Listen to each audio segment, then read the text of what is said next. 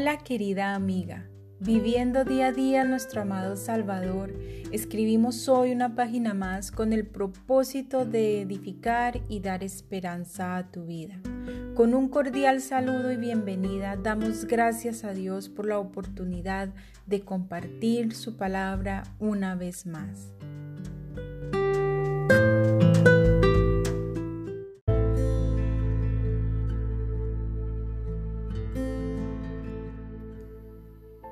Querida amiga, continuando con nuestro estudio La verdadera guerra espiritual y sus estrategias, hoy veremos la cuarta, la armadura de Dios. Una vez desarrollado el hábito de la oración y hayas encontrado ese lugar especial, es tiempo de ponernos la armadura de Dios. Y esto, querida amiga, es un mandamiento de Dios. Efesios 6, verso 11 y versos 13 al 17 nos dice. Vestíos de toda la armadura de Dios para que podáis estar firmes contra las acechanzas del diablo. Por tanto, tomad toda la armadura de Dios para que podáis resistir en el día malo y habiendo acabado todo, estar firmes. Estad pues firmes, ceñidos vuestros lomos con la verdad y vestidos con la coraza de justicia y calzados los pies con el apresto del Evangelio de la paz sobre todo, tomad el escudo de la fe con que podáis apagar todos los dardos de fuego del maligno, y tomad el yelmo de la salvación y la espada del Espíritu, que es la palabra de Dios. Es importante entender que debemos vestirnos con toda la armadura. Es necesario estar totalmente armadas.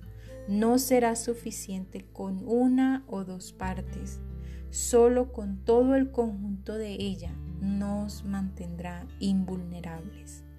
¿Por qué es tan importante la armadura de Dios? Porque es la única manera efectiva de poder resistir los ataques del enemigo y después de todo mantenernos firmes. Nosotras no luchamos contra personas, sino contra espíritus malvados. Ahora, ¿cuáles son las partes que componen la armadura de Dios? Como nosotras estamos luchando una guerra espiritual, es lógico que nuestras armas son espirituales. Una armadura está constituida por cinturón, coraza, el calzado, escudo, casco y espada. Pablo compara cada una de nuestras armas espirituales con la correspondiente parte dentro de la armadura física para que podamos entender. Así que comenzaremos con el primero, el cinturón de la verdad. Desde luego que hemos de mantenernos fieles en la verdad de la palabra de Dios, pero es también necesario que la verdad nos sostenga a nosotras mismas. Cuando nos ceñimos el cinturón normalmente, cuando nos vestimos, si usamos cinturón, nos queda una sensación de que toda nuestra vestimenta está bien puesta y en su lugar. Nos da confianza. Eso mismo es lo que hace la verdad de la palabra de Dios en nuestras vidas. Sentirnos seguras y llenas de paz con la certeza de que estamos obedeciendo a la única y absoluta verdad y cómo nos preparamos para la batalla con el cinturón de la verdad de la palabra de Dios, tal y como lo dice 2 de Timoteo 2.15, como una obrera que usa bien la palabra de verdad, que usa bien la palabra de verdad. Hemos de aplicar la verdad de Dios a nuestra vida diaria. Cada decisión, acto, Toda palabra o actividad que vayamos a desarrollar debe pasar por el filtro de la verdad de la palabra de Dios. Al poner todo esto a prueba, encontraremos fuerza y protección en el combate. La coraza de justicia es el segundo.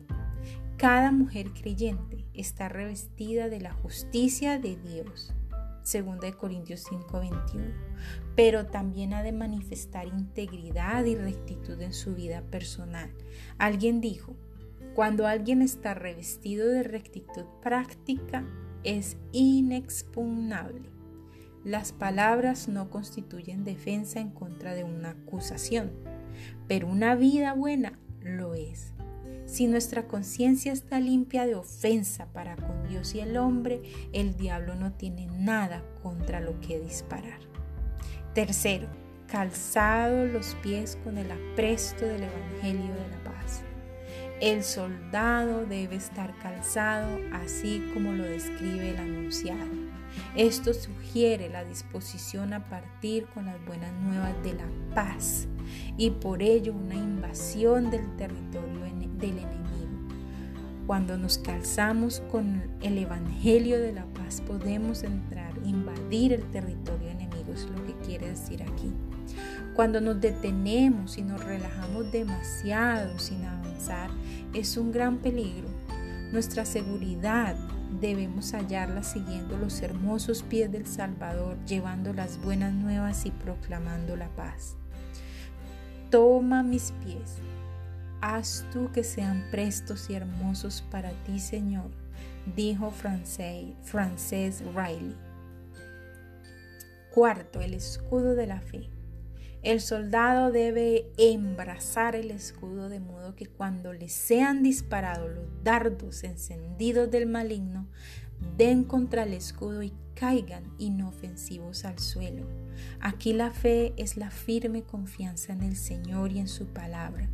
Cuando las asaltan o cuando les asalten las dudas a ustedes, la fe mira arriba y dice, creo a Dios.